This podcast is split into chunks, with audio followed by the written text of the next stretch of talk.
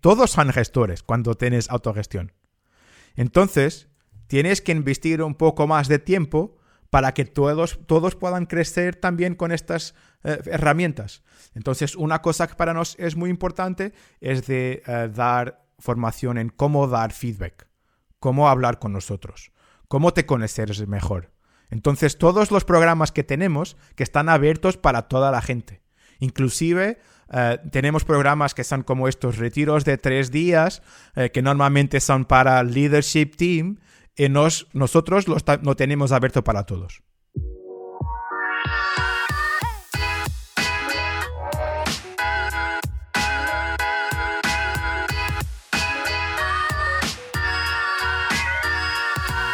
Hola, bienvenidos. Soy Pancho Mora y más que un podcast de autogestión, es un conversar sobre las experiencias y aprendizajes de la implementación de los principios en las organizaciones. Mi invitado el día de hoy es Luis Alberto Simoes. Él colabora en Mindera, una compañía de Portugal con 700 colaboradores. El rol que desempeña Luis es acompañar la cultura y, el diseño organizacional. Me sorprendió su valentía al aceptar este conversar, ya que su idioma nativo es el portugués.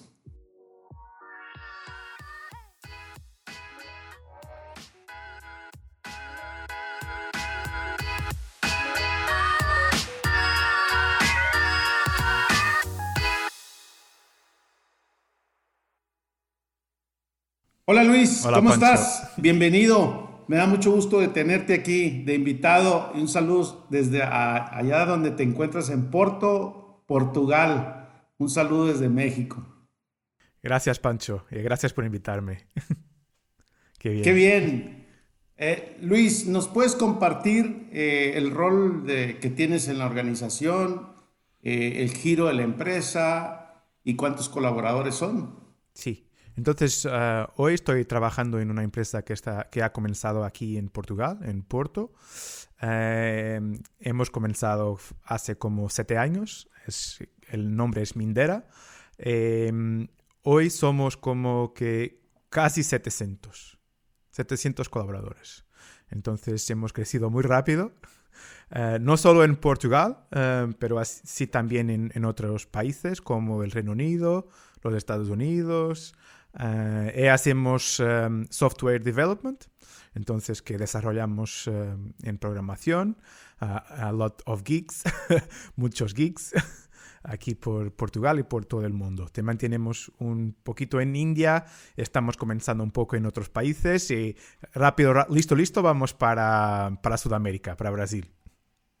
Ah, qué bien. Y Luis, para ti, ¿qué es la autogestión o las empresas TIL? Como pues veo que estás muy inclinado al tema de, de Fer y ¿Para ti qué es? Para mí lo más importante es que mm, podemos entender que en las organizaciones no precisamos de tener personas gestionando otras personas. La gestión es, necesaria porque eh, a cosas que es necesario de gestionar, pero las personas, si pensamos a cómo nuestro grupo de amigos y todo eso, no, tenemos un, CEO en nuestro grupo de amigos, pero somos capaces de hacerlo, ¿no? Eh, de hacer viajes, de proyectos. Entonces, ¿por qué tenemos este método que cuando estamos en la oficina, cuando entramos en la empresa, de una manera hemos esta necesidad de haber los managers en, en todo eso. Entonces, para mí es esto, es em, entender que podemos tener organizaciones más humanas que dan la posibilidad a todos de tener ideas, de las ejecutar, de las desarrollar eh, y de hacer de la empresa como sea de, sería de ellas. Claro. Eh, y, te quería preguntar, ¿cómo tú llegas a la autogestión? Tú, tú Luis, ¿cómo, ¿cómo llegas? ¿Cómo nace? ¿Qué te hace sentido? ¿Dónde, ¿Dónde hay ese, ese parteaguas? Yo, yo, he tenido muchas, mucha suerte. Eh, yo he, mm, estamos hablando de Frédéric Laloux, eh, de, de, las empresas que están intentando mudar un poquito cómo están haciendo las cosas. Yo me he juntado hace nueve años una empresa que, que estaba ahí como... Eh, como estas empresas todas de, informática, ¿no? Que querían tener un sitio buen para trabajar. Eh, pero esto era una forma un poco diferente. Eh, si pensamos en reinventando las organizaciones, serían las empresas verdes, ¿no? Esta idea de podemos nos divertir, podemos ser un poco más flexibles. Esta era, esta era la empresa que trabajaba. Pero lo que ha sucedido es que somos, a cierto punto una otra empresa nos ha comprado, nos ha adquirido. Y esta empresa ahí era un poquito diferente. Eh, tenía un poco más de gestión, de procesos, de todo eso. Y esto nos ha hecho pensar, eh, ¿qué, qué, podemos hacer? ¿Qué podemos hacer de diferente? ¿Cómo lo podemos hacer? Y, entonces, em, esto no, no, ha sido yo, eh, ha sido los, los dueños de esta empresa lo han pensado, ¿qué podemos hacer? Y, un caso que han visto en YouTube uh, es un artículo de, de, Morningstar que hablaba de esta Fire All the Managers. Eh, lo hemos leído, lo hemos buscado un poco y hemos ellos, los dueños de la empresa, han, han sido locos suficientes para pensar por qué no lo hacer para nosotros también. Eh, entonces lo hemos, lo, hemos, hecho como que un experimento de... Mm, nos, seríamos como que 250 y con 90 hemos hecho este proyecto de durante seis meses de no haber uh, chefes. esto, esto, es lo, la idea. Uh, lo hemos um, vendido a idea a la empresa mayor, eh, nos han concedido el deseo, eh, que está bien, eh, lo podíamos hacer. Teníamos un proyecto muy desafiante también tecnológicamente eh, para la empresa para lo hacer. Y hemos, hemos aprendido mucho, porque hemos hecho, hecho muchos errores. De un día para el otro no teníamos jefes. Entonces, hemos aprendido mucho. Y, este, este, este es el inicio. Así ha, comenzado mi vida dentro de la autogestión. Luis, y por lo que conversamos eh, la semana pasada, me decías que visitaste Morningstar. ¿Qué, ¿Qué aprendiste en esa visita en Morningstar? Sí, entonces, como hemos comenzado este, este proyecto, eh, teníamos la suerte que el seminario de self-management de, de, Morningstar que estaba eh, empezando. Entonces, mi, yo en Sofía que trabajaba conmigo en esta cuestión de cultura y de las operaciones internas de la empresa, que hemos ido a los baños en eh, California eh, para visitar la empresa y hacer el seminario. Esto ha sido fantástico. Eh, a mí me ha gustado mucho, especialmente porque para nosotros era como que comprendíamos esta idea de autogestión, pensábamos que era posible, pero pensarlo en una, empresa como procesamiento de tomate, como una fábrica, ¿cómo, que, cómo, sería posible? Y, entonces que ha sido muy, muy bueno. Eh, especialmente lo que, lo que yo he gustado más es de hablar con las personas en la oficina eh, personas que estaban ahí hace 30 años, eh, otras que estaban como que un año, seis meses, y todas ellas parecía que era como si la empresa fuese de, ellos. Como si que su vida fuese esta empresa. y, lo hablaban los americanos también son muy vendedores, pero mismo así, eh, yo he entendido que era como que la alma de la empresa, que eh, todos lo sentían. Entonces, esto ha sido muy interesante. También ha, sido muy interesante entender que todos tenían un propósito dentro de la empresa, que lo escribían em, dentro de sus dos primeros, primeros años. Em, entonces, eh, todo eso, entender cómo lo han hecho hace 30 años, esta no era una empresa como, la nuestra, porque la nuestra era divertida, eh, eh, muy fan, eh, joven, pero ahí no, ahí era una, fábrica, personas que trabajan ahí hace 30 años, no había de scooters de un lado para el otro, no, era como que trabajo, ¿no? Entonces que, wow, esto ha sido muy, muy revelador para mí. Luis, y para las personas que, que, nos están escuchando y no saben qué es Morningstar, es una empresa que se dedica al proceso de la pasta del tomate. Eh, ellos le venden a Heinz, a Kraft, todas esas, las cápsulas. Eh, e, es una, una, fábrica que está en California y son de los pioneros en, autogestión y, y, bueno, pues son, ellos de, de la empresa que estamos hablando. Y, partiendo de, cuál es tu propósito, Luis, y en este tema, porque Federic Laluc en Empresa Steel habla de la autogestión, de la plenitud y tu propósito personal. Y hablando de tu propósito, ¿cuál es tu propósito? Para mí es ayudar a otras personas a entender que pueden vivir el trabajo, como, con un propósito y que lo pueden hacer de una forma que, que, se integre con su vida. Porque muchas veces es como que tenemos dos vidas diferentes, a del trabajo y a de casa. Y para mí eh, es mostrar a personas que es posible de hacerlo de forma diferente, especialmente con otras empresas, mostrarlo a otras empresas. Entonces, yo hablo con, por eso estoy ahí, mismo que mi español sea muy malo, yo hablo un portuñol, pero para mí hablar de eso es lo que va a mi propósito, de mostrar que podemos tener organizaciones más humanas. Y, esta parte de, de, la plenitud que habla Federic Laloux en su libro, ¿tú, tú qué piensas de este, de este tema de plenitud? Porque se me hace algo muy profundo y yo lo he vivido en, en carne propia, donde hablar de la plenitud, la verdad me daba hasta miedo a mí pensar en eso y saber qué, qué sí me gustaba y qué no en el trabajo. Y, ahora mi mejor ejemplo es que me gusta hacer podcast.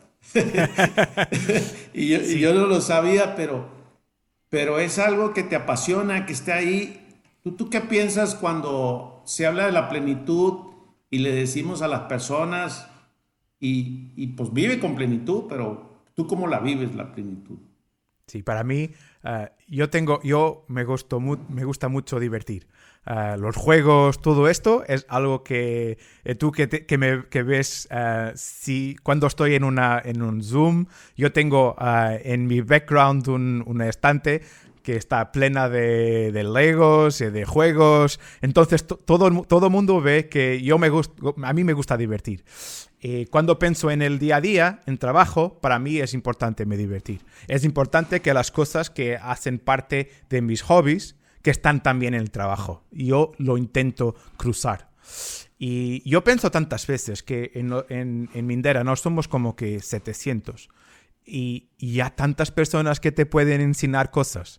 Eh, cosas que no tienen que ver con el trabajo, que tienen que ver con tu vida, como que vas a comprar una nueva habitación, como que vas a hacer esto o aquello.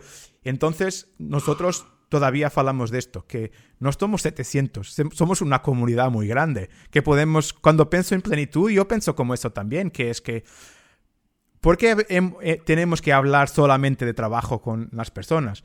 Eh, entonces nosotros en nuestra empresa tenemos eh, como que muchas comunidades de personas que se juntan para jugar, para aprender, para hacer de hobbies juntos. Y, esto para mí es es un poquito de plenitud. No, no, es todo, pero es un poquito. Lo que es más importante para mí de plenitud es la vulnerabilidad. Cuando tienes la posibilidad de eh, estar con los otros y decir lo que no está bien contigo. Eso ahí es lo que para mí hace lo mejor de una organización y de la plenitud. Esta idea de que yo no, yo no pienso que tú tienes que tener amigos en el trabajo, pero yo pienso que el contexto del trabajo puede posibilitar que tengas amigos y que puedas tener esta vulnerabilidad que puedas hablar de tu alma, que puedas hablar de lo que, te va en tu vida y que tengas personas que te van a comprender y que la motivación eh, muda, cambia. La, motivación cambia y hay momentos que estoy uh, eh, 110% y hay momentos que estoy 50%. Y, y cuando para mí trabajar en equipa, en plenitud, es esto, es entender que nuestra motivación se va a cambiar con el tiempo. ¿no? Eh, esto para mí es muy importante. Sí, claro, y, sobre todo en estas cosas que, que en la plenitud eh, y, y, que hoy nos enfrentamos a la vulnerabilidad, como el hecho que, que te enfrentes y tu lengua nativa sea el, el portugués, eh, pues te exhibes, ¿no? Y no nomás en, en este tema de expresarlo o de, de, decir de los errores o de las experiencias o de las cosas que tenemos que mejorar. Y, y hablando de esta vulnerabilidad, hablabas de los muchos errores que han cometido. Cuéntame así errores que realmente hayan sido complicados y difícil, como esa parte oscura a la hora de implementar. um, yo pienso que el primero ha sido que hemos tenido la, la decisión rápida. Entonces es como que uno día ya no teníamos uh, como que gestores, ¿no? De equipas líderes de equipas. Nos, los teníamos uh, hacia años eh, de un día para el otro no teníamos más. Uh, mismo que, que, hemos hecho coaching con estos, no es la misma cosa. De un día para el otro ya no estás ahí. Y, y, había um, de estos gestores, de estos líderes que, estaban muy bien, que no tenían problema ningún, pero habían otros que, que realmente ha sido difícil para ellos. Entonces, esto no ha sido un proceso fácil para ellos. Eh, si, si, así sería hoy, probablemente tendríamos otras herramientas para los ayudar a, a, trabajar con las equipas, porque ellos continuaban trabajando con las equipas, pero no estaban geriendo las personas. Eh, entonces no, daba, no, um, no, no, hacían avaliaciones, no podrían decir lo que, las equipas irían enfocar su trabajo, um, pero continuaban a tener una posición en la estructura de la empresa. Um, y esto ahí ha sido difícil de, jugar. Lo hemos eh, aprendido mucho con esto, porque al mismo tiempo uh, hemos comprendido que los que tenían más dificultad era porque también no, no estaban usando las herramientas de, de liderazgo que podrían, ¿no? Entonces, um, eso ahí es lo que hemos entendido. También es un poco difícil de uh, pensar cómo lo vas a hacer y no lo tienes completamente claro. Y ahí yo tengo que decir que ha sido, si hablamos de vulnerabilidad, lo, lo, que he gustado más en este proyecto es que todos, todas las semanas teníamos como que una reunión con todos los que estaban en el proyecto, completamente abierta, y podíamos hablar de todo. Y esto ahí ha sido como que, wow, que, que el CEO, que era el CEO de la empresa, hacerlo, hacerlo así, eh, estar ahí eh, abierto a lo que decían. Y había personas que, que, hablaban, que no estaban gustando, que había problemas, que no lo comprendían cuál, cuál era la dirección. Había muchos otros que estaban adorando, pero ya, ya tenías que estar dispuesto a hablar con estos que, que, estaban así. Entonces esto ha sido muy interesante también, de, de haber estas reuniones con todos, tener estas conversaciones. Um, claro que, que, ni todos hablaban, pero era muy interesante de hacerlo de esta forma. Y Luis, y, llegó un momento en el proceso de implementación, alguien que haya dicho, yo me retiro de la compañía porque no, esto no es mío. ¿Hubo alguien o personas que se retiraron en este proceso? Eh, ha, ha, habido, entonces, no, no, lo hacemos, no lo hemos hecho con todas las personas porque ni todas querían hacer parte. Entonces, por eso dice que teníamos como que 90 personas que estaban en este proyecto y había otras personas dentro de la empresa que no estaban en el proyecto. Um, no, no pienso que ninguna ha dicho que, que iba a salir por causa del proyecto.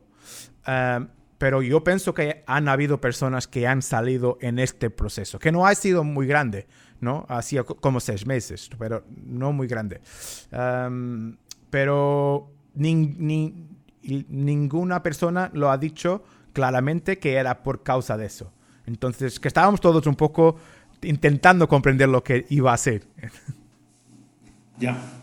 Eh, también me comentaste que, que, en este proceso estuvieron, eh, eh, te tocó trabajar en, en, un proyecto de implementar en la India y sabemos que la India eh, el, el, tema es muy jerárquico y, y, es otra cultura diferente a la, de ustedes, y, me platicabas de una experiencia, y, cómo, cómo, fue eso, y sobre todo es, cómo es que esta cultura y estos principios de autogestión vas y los cambias a otro país, y por todo lo que han pasado en este proceso, o sea, cuéntame de las dificultades que, que, que ha tenido esto y, y, el aprendizaje para ustedes.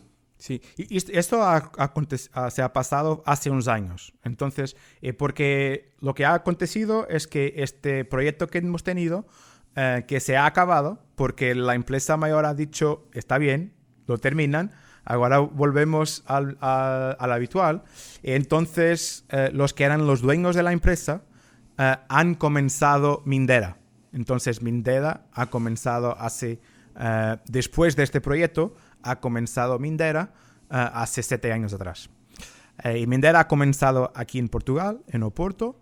Em, después tenemos también una pequeña oficina en los Estados Unidos, en San Diego, en el Reino Unido, en Leicester. Y a cierto punto hemos pensado, porque teníamos, teníamos una relación del pasado con un dos fundadores con, con India, en este caso con Chennai, y hemos pensado eh, qué, podríamos hacer. Que, lo que está en la base para nosotros es que la autogestión puede acontecer en toda la parte del mundo. Eh, desde que eh, normalmente un poco que, que, brincamos diciendo que jugamos diciendo la condición es ser humano para la autogestión. Este Luis, ahí te voy, te voy a interrumpir un poco. ¿Por qué dices que la autogestión se puede aplicar en cualquier parte del mundo siempre y cuando haya personas? Porque nosotros ya hacemos autogestión. En, nuestra casa, con nuestros amigos, es posible. Eh, solo, no tenemos eh, historias suficientes, eh, solo, no tenemos muchos ejemplos, son los que olvidamos de una, de una manera u otra que en las empresas lo podemos hacer también. No tenemos muchas referencias de cómo lo hacer. Está cambiando. Y ahí estás también tú, Pacho, con este, con este podcast por, la ayudar, para ayudar. Pero yo pienso que es esto. No hay, no había muchas, no se hablaba de esto, ¿no? Eh, piensas en MBAs, en, en, todo eso, que lo que, lo que ha hablado de gestión es completamente diferente. No sé si estamos eh, llegando a una fase diferente eh, culturalmente, sé que es, pero la verdad es que más en más empresas están haciendo esto por todo el mundo. Entonces, para nos eh, era normal que, que, pensemos que, lo podríamos hacer en toda el parte del mundo. Ya. Regresando al tema de, la India, entonces me estabas comentando que, lo iniciaron, el proyecto, y ahí nos quedamos. Sí. Em, e, e, en, India, esto, no, nos cuando, cuando ahí estábamos, cuando, hemos, eh, cuando yo eh, he estado ahí por la primera vez, em, ya teníamos una pequeñita operación, eh, teníamos como que 10 personas que estaban trabajando ahí, pero que no tenían, no tenían mucha ligación con Mindera aún, porque estaban trabajando con un parcero nuestro de, nosotros. Em, entonces, que la idea es de estarmos ahí, no, nos conocíamos las personas, sabíamos que estaban dentro de aquí lo que acreditábamos para la autogestión um, y entonces fue como que, como que decir, la, lo, lo, comenzó de, de Mindera en India, cuando estaba ahí.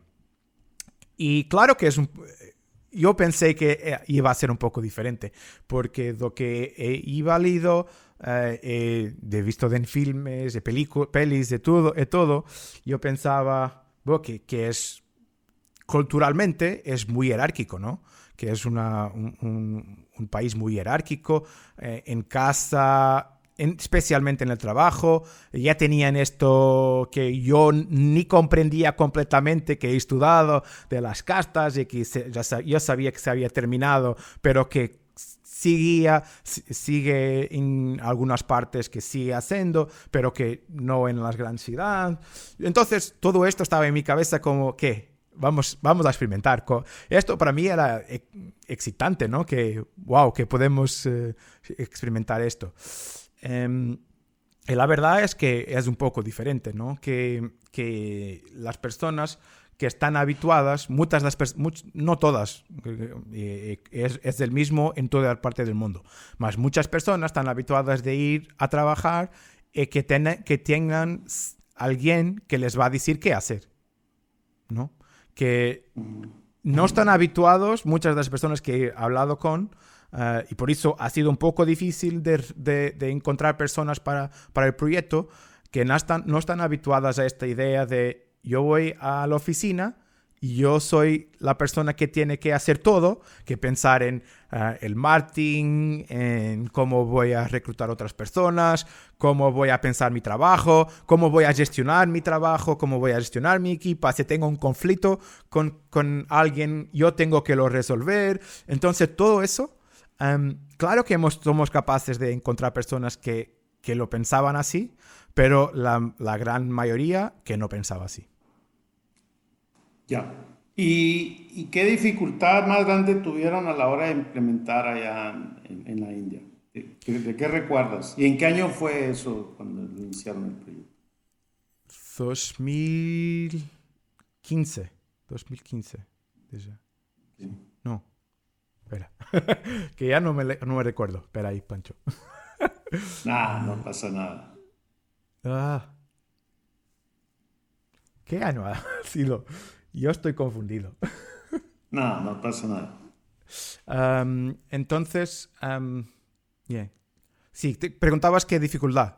Sí, la, más grande, así que recuerdo que tengas una experiencia así complicada, dolorosa. Sí, sí, la, experiencia que ha sido más para mí, en mi corazón, en mí como persona, que me ha costado más, ha sido una que... Porque nosotros teníamos, em, en esta eh, empresa que estaba ya, ya trabajando, teníamos personas que no hablaban inglés. Em, no, no, no, eran de la parte de software development, pero eh, de, de, las operaciones, de la parte de las finanzas, de la parte de, de la oficina. Y y entonces eh, yo me recuerdo bien que estaba un día ahí pensando, hablando con ellos, estábamos haciendo esta primera semana que decíamos que, wow, en Mindera que puedes hacer todo, que puedes definir eh, tu, trabajo, que puedes pensar proyectos, que puedes comenzar cosas. Y entonces yo estaba ahí como que motivándolos, ¿no? Que estaba diciendo, wow, esto es un mundo de oportunidad. Y, lo estaba diciendo también de una manera porque yo creía que, que, ellos pensasen que eran como que una familia y que como que un, equipo que podrían trabajar en conjunto. Mismo si serían las personas de la limpieza o las personas de, que estaban ahí tratando de las finanzas o todos ellos podían trabajar en equipa y hacer todo. Este era mi discurso, ¿no? Yo estaba ahí diciendo esto como que, wow, lo podemos hacer. Y entonces yo que pensé que estaba ahí como que muy bien y me, me, he ido a mi hotel y pensando, wow, qué bueno día y que esto va a ser muy bien y mañana estamos trabajando porque lo que he dicho es mañana porque teníamos, nos estábamos ahí como que en una casa uh, perto del mar y tenía muchas diferentes divisiones. Mi idea era de mañana todos trabajamos en el mismo sitio y trabajamos en conjunto. ¿no? Esta, esta era mi idea. Entonces yo estaba, estaba motivado, estaba feliz, estaba, estaba bien. Y cuando he voltado en, en la mañana en otro día, que mm, la mayoría estaban ahí, pero uno que era Hash, que normalmente estaba muy cedo, no estaba, que no estaba. Y yo, que está bien, que empecé a trabajar, comenzamos a hablar, a pensar lo que queríamos hacer. Yo he preguntado, ¿eh? eh, eh está ahí de, de ya? Porque eh, la idea era que todos estaríamos en el mismo sitio, en la misma, división. estaba pensando que no sabía dónde estaría. Y el día pasó y Raj no estaba ahí. ¿Qué pasó es que para él, para, para él era un poco de más, de se juntar con todas las personas yo, él, para ello no era como que se estaba sintiendo. Y entonces que esto me ha hecho pensar, ¿no? Que tú piensas que estás haciendo el mejor, que estás ayudando, que estás creando una mejor manera para las personas trabajar en, y después sientes que has eh, hecho una persona de tal forma, eh, no sé cómo dices, em, desconfortable, no sé cómo dices. Sí, sí. Eh, no satisfecho, no, no satisfecho, también, también que no estaba feliz y entonces que no ha venido. Esto para mí es como, wow, que, haces, que estás, que estás haciendo asas, que está todo bien, que tú tienes, lo tienes todo, todo claro en tu cabeza, pero, pero no es así, ¿no? Ya. Y y bueno, entonces eh, lo que veo es que lo implementaron y al final eh, la empresa decidió regresar al modelo convencional en Mindera, en, la India, es, lo que me dijiste. No, no, no, no. me comentas? No, no. Entonces, eh, la otra, estos son dos, dos empresas diferentes. el ah. proyecto que te he dicho es una empresa antes de Mindera.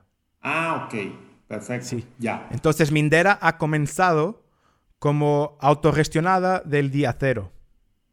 Ok, ok. Sí. Bien, wow. Ah, no, pues sí, interesante. Y, sobre esta cultura de Mindera desde el día cero, ¿qué piensan todos los colaboradores? ¿Ustedes tienen estructura de CEO o tienen de coordinador? Ni CEO ni realmente coordinador. Nos tenemos, eh, tenemos que hay una em, figura que son los cinco fundadores, eh, que está ahí, pero que no tienen una. que están trabajando muchas veces en los proyectos a todo el tiempo. Mm, yo pienso que hay personas que no conocen todos los fundadores, eh, no saben quién son, porque están ahí trabajando, como los otros.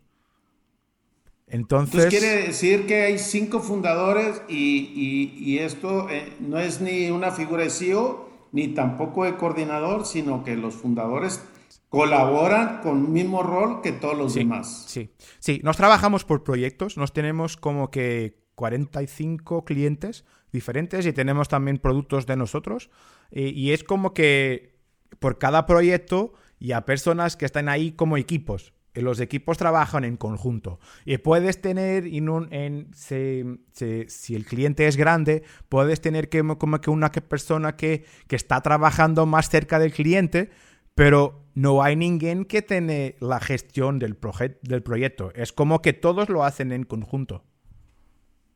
Ah, qué interesante la estructura. No, ya, ya la había escuchado y, la, y la he visto en algunas organizaciones que, ni siquiera un coordinador, es decir, no hay, todo el mundo es igual, realmente sí, todo el mundo es igual. Un, rol. La diferencia es que tenemos roles y tenemos roles diferentes. Um, por ejemplo, ha sido en este momento que estaba ahí indo a, a India, yo estaba con el rol de ayudarlos a, a, crecer, ¿no? Um, pero yo tengo otros roles más ligados a ayudar a la educación de, autogestión eh, o de soft skills en, la empresa o de ayudar cuando hay conflictos o de ayudar con el reclutamiento. Entonces que tenemos roles muy diferentes, pero los roles no tienen ningún poder de decisión. Por sí solo, yo puedo, yo puedo decidir, pero no es por causa de mi rol si no es por tu responsabilidad en ese momento. Exacto. Y el compromiso que Exacto. Es mi compromiso que, creo con las personas que trabajo y lo digo, yo voy a hacer esto. Esta es mi decisión o la decisión que vamos a tomar en conjunto. Muchas veces en conjunto, pero a, veces que alguien tiene que tomar la decisión, tiene que hacerlo, tiene que, tiene que tomar la responsabilidad. Claro. Eh, Luis, Cuéntame eh, las experiencias que hayas tenido como apoyo a resolución de conflictos. ¿Cómo, cómo lo hacen ustedes cuando sucede este tipo de situaciones? Porque también hay un tema que yo percibo que las personas que, que cuando piensan en autogestión o en principios de autogestión, aquí no hay problemas, aquí hay problemas financieros, problemas de flujo de caja, problemas con las personas, pero siempre se tiene herramientas de coordinación para, para resolver, para cómo se comparte la información. Y las personas piensan que haciendo esto ya, uno se olvidó de todo, está bien. Y, eso no es cierto, ¿no? Por eso quiero aclararlo. Pero en esta parte de la resolución de conflictos, ¿cómo lo hacen ustedes? Entonces, la, primera cosa que yo pienso es que eh, es muy normal que cuando tienes una empresa de, que está jerárquica ahí, eh, lo que haces es de dar herramientas a los gestores. ¿no? Los gestores tienen estas herramientas, herramientas de eh, resolver conflictos, de dar feedback, es todo esto. Entonces, nosotros lo que pensamos es que es como que todos son gestores cuando tienes autogestión. Entonces, tienes que investir un poco más de tiempo para que todos, todos puedan crecer también con estas eh, herramientas. Entonces, una cosa que para nosotros es muy importante es de eh, dar formación en cómo dar feedback, cómo hablar con nosotros, cómo te conoces mejor. Entonces, todos los programas que tenemos que están abiertos para toda la gente. Inclusive eh, tenemos programas que son como estos retiros de tres días, que normalmente son para leadership team, y nosotros lo no tenemos abierto para todos. Eh, por esto, porque puedes tener esta conciencia, es muy importante. Si todos lo tienen, no. Si todos tienen estas herramientas, no, porque no es obligatorio. Las personas lo pueden hacer si quieran. Lo que acontece muchas veces eh, cuando hablábamos de que cómo, cómo que podemos intervencionar, eh, entonces de que tenemos personas que tienen un poco más de conocimiento, que pueden ir ahí a actuar como facilitadores o como coach, eh, y tenemos algunas personas que son como que pueden ayudar en estos momentos. Y no tenemos nada formal, no tenemos nada como que un proceso, eh, pero tenemos este grupo de estructura de personas que tienen más conocimiento en cómo lidiar con estas situaciones. Y siempre que un problema de estos, de conflictos, emerge, eh, los equipos no son capaces de lidiar solos. el primero... Em, imagina, si tengo una, una persona que viene a, eh, viene a hablar conmigo y me dice cuál es el problema mi primera reacción va a ser ayudarlo a resolver ello mismo el problema. Hacerle preguntas, decir si ha hablado con las personas, lo que ha hecho, cómo, qué otras cosas puede hacer. Entonces, ¿qué hace que hago un, proceso de coaching con esta persona? Y, y él, él misma intenta cambiar la situación. Si no es capaz, entonces vuelve a mí y ahí podemos tener un segundo movimiento en que yo puedo ahí, agir como un coach eh, del equipo como un todo. Eh, no soy solo yo, hay, muchas personas que tienen esta capacidad en la empresa. Entonces, esto es importante, esta estructura que es importante para ayudar en momentos que las personas no, no están capaces de, de resolver el problema. Qué interesante. Y sobre todo en este proceso de acompañamiento, ¿no? Que, que ustedes tienen programas que son voluntarios y que, y, que son de las personas que más eh, expertise tienen, habilidad, eh, conocimiento y sobre todo también ganas de compartir y enseñar, ¿verdad? Sí. que esa es la, la otra parte importante de, de, crear esta comunidad dentro de la organización y más como ustedes que son bastantes colaboradores. Luis, ¿de qué te sientes orgulloso? De que tenemos, eh, ainda hoy, ah, aún tenemos personas que entran ahora que cuando hablan de Mindera, que, que, que esto está muy claro, que esta idea de que se están juntando a un proyecto en que, eh, que puede ser ellas mismas. Esto es muy, es muy poderoso. Que yo aquí puedo ser yo. Eh, yo hago una, una pequeña reunión con personas que se juntan a la empresa hace un, mes eh, para ayudar con cuestiones que puedan tener eh, de cultura, que cómo es eso ahí, porque una cosa es lo que he leído, lo que he visto en vídeos, y cómo que está ahí en el día. y entonces tenemos ahí una em, de, de cuestiones y de ponentes que, podemos hablar un poquito, hablar un poquito de, cómo es Mindera. Yo siempre pregunto, ¿cómo ha sido diferente entrar en Mindera y trabajar en otras empresas? Y hay, hay relatos muy bonitos de personas que dicen, yo, yo he, em, oído, personas, oído personas decir que mismo em, de, de salud, de salud, mismo de salud, que mismo de salud, que han mudado su vida, que estaban perdiendo cabellos, que estaban y, que que no, están más. Y eso ahí es, es poderoso, ¿no? Que, que, personas digan esto, que se sienten en las mismas. eso ahí es lo que me orgulja más. Que, que he, sido parte, no he comenzado, pero he sido parte de una empresa que está haciendo esto.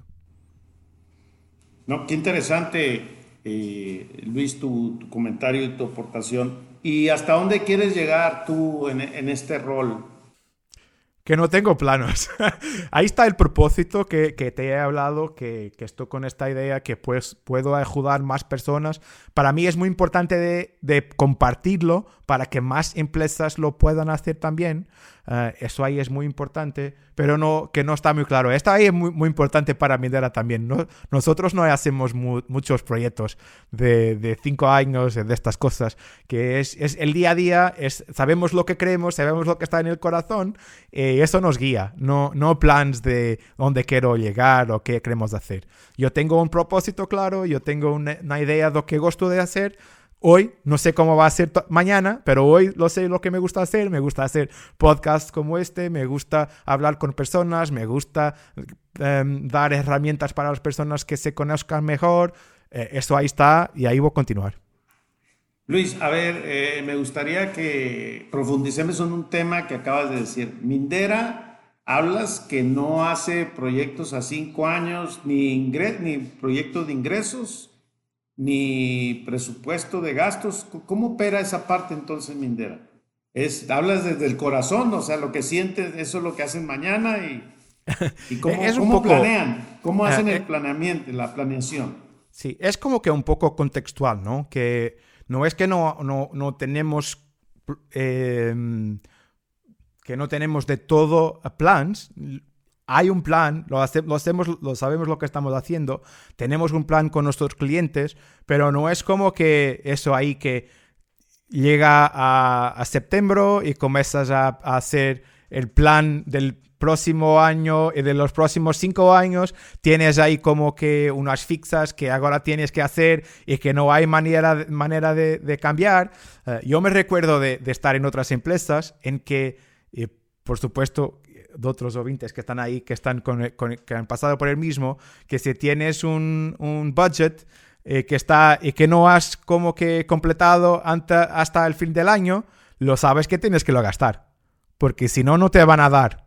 Esto ahí es como que si piensas en la organización, eh, eh, en el día a día, en lo que es necesario, es por eso que intentamos evitar un poco esa idea de los malucos plans, de que están una planilla, ¿no? Que, que no es realmente, no es realidad es un plan eh, y el plan tiene que cambiar. Entonces, para nosotros es mucho que tenemos una idea para dónde vamos, sabemos, por ejemplo, qué, tipo de clientes estamos a buscar em, en este momento, porque la mayor parte del tiempo no vamos a buscar clientes, los clientes vienen a tenernos para las relaciones, no, no tenemos equipo de ventas.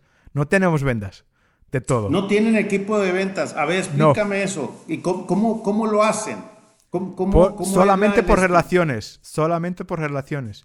De personas que están trabajando con nosotros, que van a otra empresa y que dicen, ya, ya, ya, estos, estos tíos ahí en Portugal que están guay o de, del Reino Unido, está ahí Mindera, esta empresa. No, no, no hacemos como que la autogestión una bandera, ¿no? Para nosotros somos humanos, somos, gustamos lo que hacemos, gustamos de, producir software, ahí está la, nuestra, nuestra pasión, la manera como hacemos es para nosotros, ¿no? Eh, no tenemos que...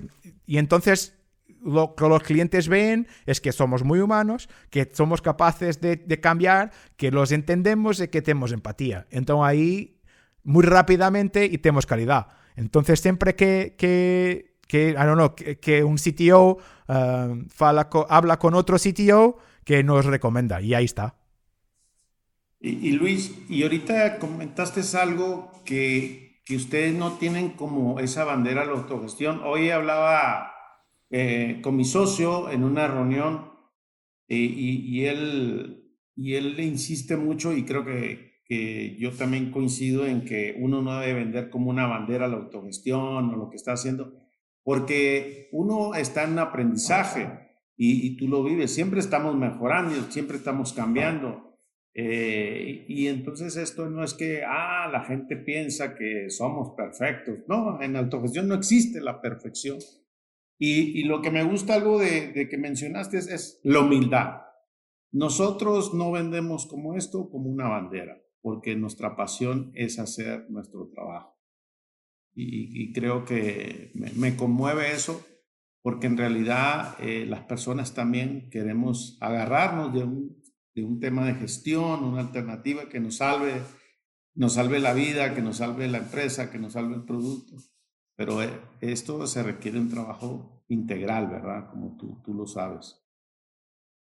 Eh, bueno, ¿qué le recomendarías, Luis, a las personas que nos están escuchando, que tienen la curiosidad de saber de autogestión, que tienen miedo, porque hay mucho miedo aquí, mucha incertidumbre? Hoy, decía mi socio, bueno, nosotros estamos en un aprendizaje, estamos en, aprendizaje, no sabemos todavía, es algo nuevo. Nadie sabe nada, dice mi socio.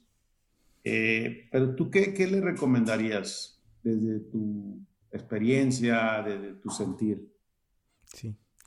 Lo que diría es que la primera cosa es que se, se confías en las personas que tienes, que va, todo va a estar bien. si confías, deja, deja, en las personas que tienes y esto vaya, vaya a funcionar. Em, claro que no es de, un día para el otro, que puedes pensar que otras maneras lo puedes hacer, que puedes eh, escuchar a muchas empresas que lo están haciendo de maneras diferentes. No hay solo una manera, hay muchas y probablemente la mejor es la que construyes tú para tu empresa. Eh, no es un, libro, no es una fórmula y, y ahí está, porque es muy importante que envolvas las personas desde el día uno, desde el día cero, que ellas tenga, estén ahí eh, pensando contigo cómo va a hacer la organización. Eh, yo, pienso, es, yo comprendo que es difícil eh, de tener esta idea de como que perder el control, ¿no? Porque eso ahí está el problema, perder el control. y, y si piensas, es como que con tu vida, ¿no? Que qué hace si, pierdes el control. Em, pero no hay como intentarlo y podemos intentarlo con pequeños experimentos. Esto ahí es lo que he aprendido con muchas empresas que están ahí, que puedes comenzar con pequeños em, eh, experimentos. Eh, por ejemplo, de dar un poco más de, si piensas como el ejemplo de, de Semco, que han comenzado como que ahí se pueden escoger, escoger la, la cuerda de las paredes. Y después lo puedes, oh, ¿y qué, qué, tal reformular en la oficina? Las personas lo hacen y lo piensan. Y, puedes comenzar con estas pequeñas ideas y lo vas viendo que las personas son capaces, que tienen eh, ideas, que las consiguen hacer, que fican más motivadas, que esto les gusta eh, y que no es que le vas a dar todo de un día para el otro, porque si les das todo, que también de, puede ser como que, ¿qué hago, no? Es que hago ahora que se puedo hacer todo, que no voy a hacer nada. Ah, y a, a, momentos como estos. Entonces es pensar este, este proceso. Pero para mí lo que es más claro, si, si hay dudas, es que si, si, estás preparado, es posible. Luis, ¿y, y para ti qué es, qué es primero? ¿Dar la confianza o soltar el control? Dar la confianza. Primero. ¿Por qué? Porque si no tienes confianza, ¿de qué sirve el control? El no tener el control. Porque ahí vas a encontrar, largas el control y, el primer momento que las cosas no van en tu dirección, que ya no está. Y ahí dices, ve, he dejado el control y ya, mira ahí cómo está. Por eso digo que primero la confianza. Si tienes la confianza, puedes soltar el control después. ¿Y cómo se suelta la confianza eh, desde tu punto de vista? Hay que acreditar que no hay, no, ah, no pienso, yo no sé si hay, una fórmula, ¿no?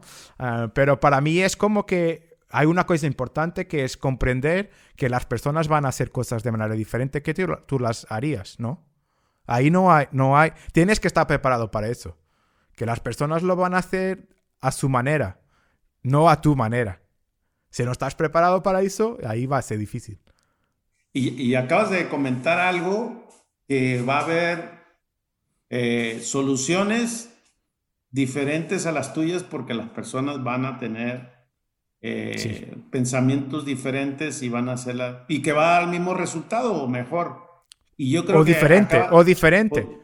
Y que acabas de decir algo que debes de estar preparado tú como persona para, para poder aceptar que lo que tú pensabas o que tenías, como dicen en la punta sí, de la porque si no lo aceptas, ya está, está acabado. Si no lo aceptas, las personas no van a hacerlo más. Es como que, entonces, que tengo, que, confías o no, que, que largas el control o no. Entonces las personas dudan. Ese duda no lo va a hacer. Y, ahí no va a funcionar. Y ahí lo que, lo que pasa es que vas a decir, yo les, les he dado el, em, la, la, opción de, de, hacer cosas y no lo hacen. Y hay muy, muchas personas que dicen eso, que yo, yo quiero que ellos lo hagan, que sienten que esta empresa es como de ellas, pero ellas no lo hacen. Y normalmente esta es una acción-reacción, ¿no? Es porque cuando las personas intentan hacerlo, probablemente está ahí cualquier cosa que las impede. Y fíjate que todos caemos en algún momento en esas incongruencias. Eh, sí. y, y, creo, ah, bueno, ahí está la empresa, está para que tome decisiones.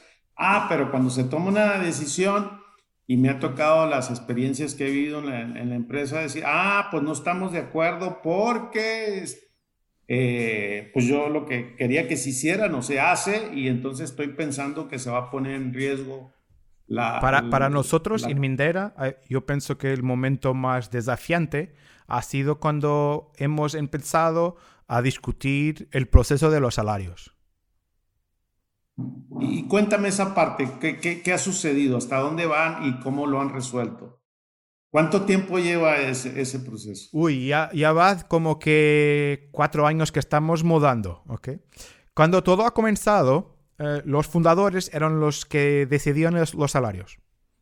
Ahí estaba. Era una como que probablemente el momento de más poder en la organización. Era cuando los fundadores se, juntaban y decidían los salarios. Eh, pero estamos, como todos éramos muy eh, próximos, estábamos todos muy bien con esto, porque la responsabilidad no era, no era de nosotros, era de ellos. Entonces que y, ya es mejor, ¿no? Eh, porque cuando hablamos de autogestión, por veces nos, eh, em, nos olvidamos de hablar de esto, ¿no? Que, que, tener las responsabilidades como un peso. Entonces que a, cierto punto eh, los fundadores que no trabajaban directamente con todos. Entonces como comenzaron a adicionar personas en esta reunión que hacían para decidir los salarios.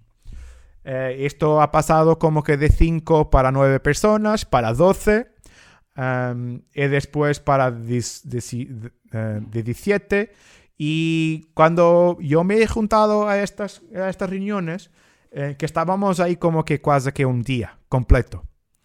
Y, y, hemos comenzado a pensar que esto no estaba bien, que alguna cosa tenía que, tenía que cambiar.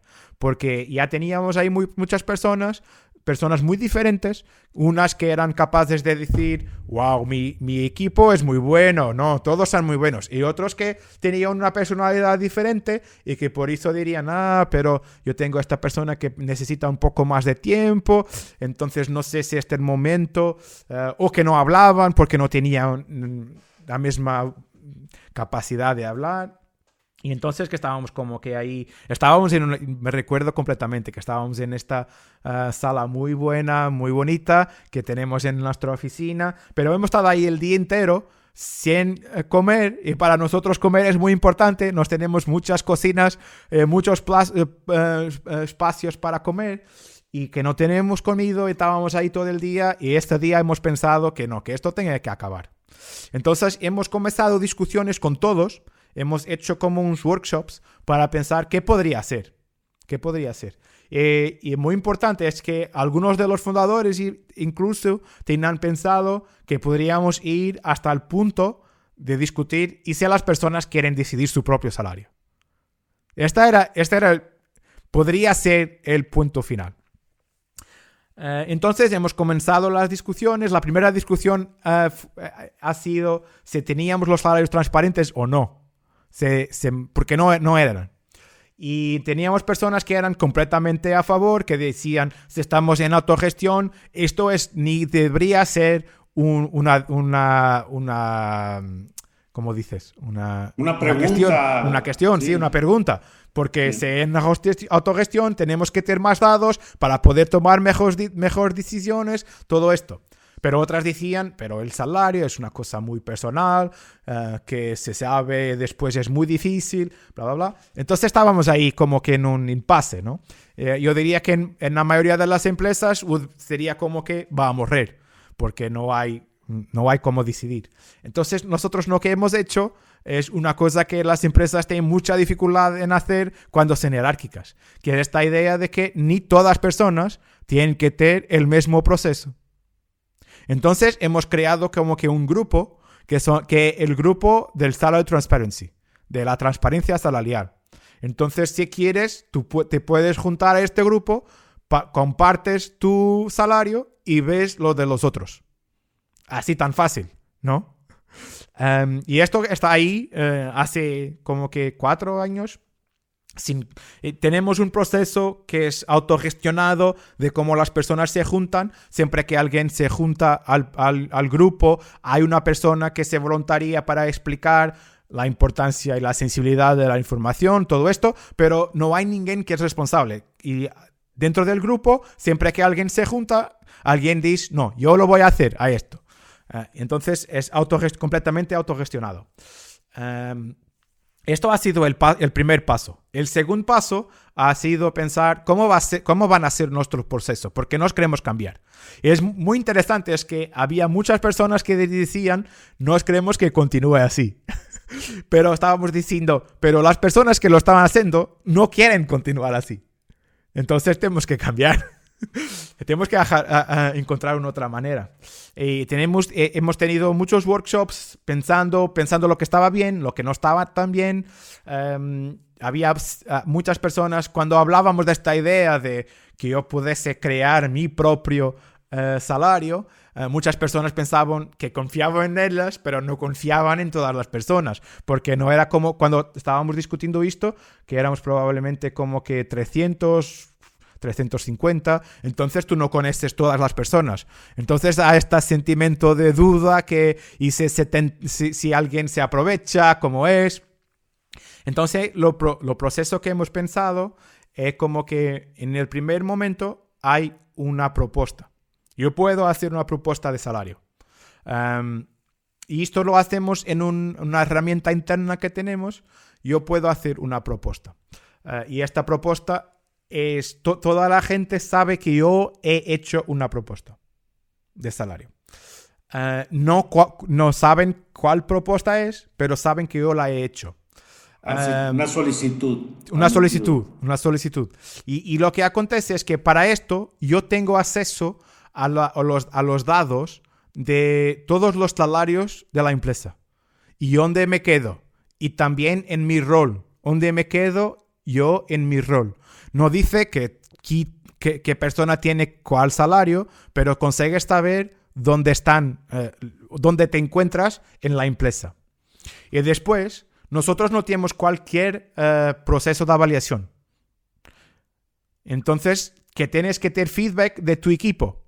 ¿okay? Que tienes que tener feedback de tu equipo. No hay otra manera. Que tienes que hablar con ellos. Que tienes que pensar por ti lo que, lo que piensas que has crecido que, has, que es capaz de hacer ahora que no hacías y también de tu equipo. Porque cuando estamos a hablar de salario para nosotros, salario no tiene a ver con performance, no tiene a ver con yo he trabajado mucho. Ah, eso e, es una consecuencia. Cuando hacemos, cuando pensamos en salario, pensamos en lo que es capaz de hacer. ¿Cuáles son, cuáles son las, las competencias que tienes? No se trabajas mucho o poco. ¿Ok? Porque eso ahí depende de muchas cosas, inclusive de tu vida social. Si tienes dos hijos, no puedes trabajar todos los días hasta la medianoche, ¿no? Pero si es joven y quieres, lo puedes. Pero es porque lo puedes. Entonces no, no te intentamos separar esto. ¿no? Estamos hablando solamente para competencias, las competencias que tienes. Es como que si te, si te contratamos hoy, ¿cuál sería el salario que tenías? Esto es la pregunta que hacemos muchas veces a nosotros. Entonces ahí está. Yo uh, puedo mirar la, la, la, información de todos los salarios, puedo mirar a mía y hacer como que, como, ha, como has dicho, una... Solicitud. una solicitud. Entonces puedo hacer una solicitud. Después lo que acontece es que las personas de mi, de mi equipo y las personas con que yo trabajo van a hacer como que una... ¿Cómo, digo, cómo dices? Una stack. En, inglés es una stack. Es un proceso en que yo digo que si yo soy un 5, eh, la persona X eh, es un 7. Eh, y la persona Y, es un, 3. Y si yo digo que una, otra persona como la A es un 5 también, eso quiere, decir que yo y la persona A deberíamos recibir el mismo. El mismo salario, con su rol con el rol que identificas y tienes ese salario. Exacto, exacto. Y si tengo una persona que yo doy un 7 que debería recibir más. No sé cuánto más, pero yo sé que ella debería recibir más. Cuando hago esto porque yo no sé los salarios, yo no sé lo que estoy haciendo. Estoy haciendo solamente hablando para las personas con que yo trabajo y pensando en competencias. ¿Quién tiene más competencias que los otros? Y lo estamos comparando directamente unos con los otros. Y entonces esto haces dos cosas. Una es esta y la otra es decir si trabajas cuál, es el nivel de confianza que tienes en esta información. Por ejemplo, porque tienes puedes ser una persona que aunque trabajas todos los días o puedes ser una persona que está ahí como que una vez por semana que trabajas con ella. Entonces puedes decir, va, yo probablemente voy a decir mitad de la mi confianza en esta, en esta información que estoy dando porque yo no trabajo todos los días con ella. Y esta información se colecciona, nuestro em, software eh, lo, presenta y después tenemos un grupo reducido, que son los fundadores y pocos más, una o dos personas más, que miran esta información y solamente van a hacer como que un check, como que eh, lo que la persona ha dicho con su solicitud, lo, los feedback de las personas del equipo con que trabaja y si el intervalo es el mismo, ya está, no hay nada a hacer. Ya está. Y, esto es la mayoría de los casos. Que ahí está, se resuelve como que directo. Muy, muy fácil, eh, aparenta ser y, y no con grado de complejidad pero entiendo que llevaron un proceso, un aprendizaje para llegar a eso. Sí, sí, esto, esto no ha sido como que así, ¿no? Que hemos hablado muchas veces, que hemos intentado, que hemos tenido varios pasos para llegar ahí. No sé si este es el final, ¿no? Este es lo que estamos haciendo ahora. Claro, y, eso pues siempre es para mejorar y, me sirve bastante tu, compartir tu historia de cómo usted lo hace. Eh, Luis, eh, quiero ser respetuoso con el tiempo y me gustaría saber si tienes algo que agregar eh, en, esta, en este conversar nuestro. Para mí es como que la, última, la última cosa que quería compartir es como que he comenzado, que para mí es como que yo creo que muchas más empresas lo pueden hacer y que lo pueden intentar de maneras mucho diferentes, ¿no? Porque hay muchas maneras de hacerlo, pero cuando ves cosas tan bonitas como estas, que proyectos de que personas comienzan, como oigues o cosas como las he dicho de que personas que no están eh, ahí que pueden ser las mismas, y esto para mí, cuando lo vas a oír, uh, se, te, se, te ocurre a ti, yo acredito que vas a sentir mucho más de que eh, si ganas un millón o dos millones. Es, es, es, una diferencia muy grande, ¿no? Sentir esto, que, que, estás a tener este impacto en las personas con que trabajas. Entonces, esto para mí es, es lo que hace mi, mi día. Luis, ¿dónde te pueden localizar en las redes sociales? Uh, se me procuran por Luis Simões, uh, Mindera, me van a encontrar. Estoy ahí en LinkedIn. LinkedIn es probablemente el sitio mejor. Luis, te agradezco mucho, disfruté mucho este conversar y, tu esfuerzo de manera natural que lo hiciste excelentemente bien. Gracias, gracias. A mí me ha gustado. Yo, yo espero que, que me puedan comprender.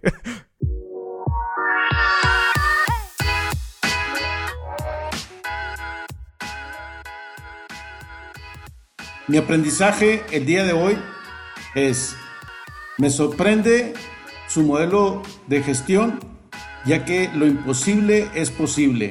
Ellos no tienen CEO, ni tampoco tienen un equipo de ventas, lo cual me sorprendió bastante. Si te gustó este episodio, puedes hacerme tus comentarios en Instagram y me encuentras como panchomora.life y en LinkedIn como Pancho Mora. Valoro y aprecio tus comentarios. Si tienes curiosidad de conocer más sobre la autogestión y sus principios, visita mi página panchomora.life y te regalaré 30 minutos de mi tiempo para tener un buen conversar.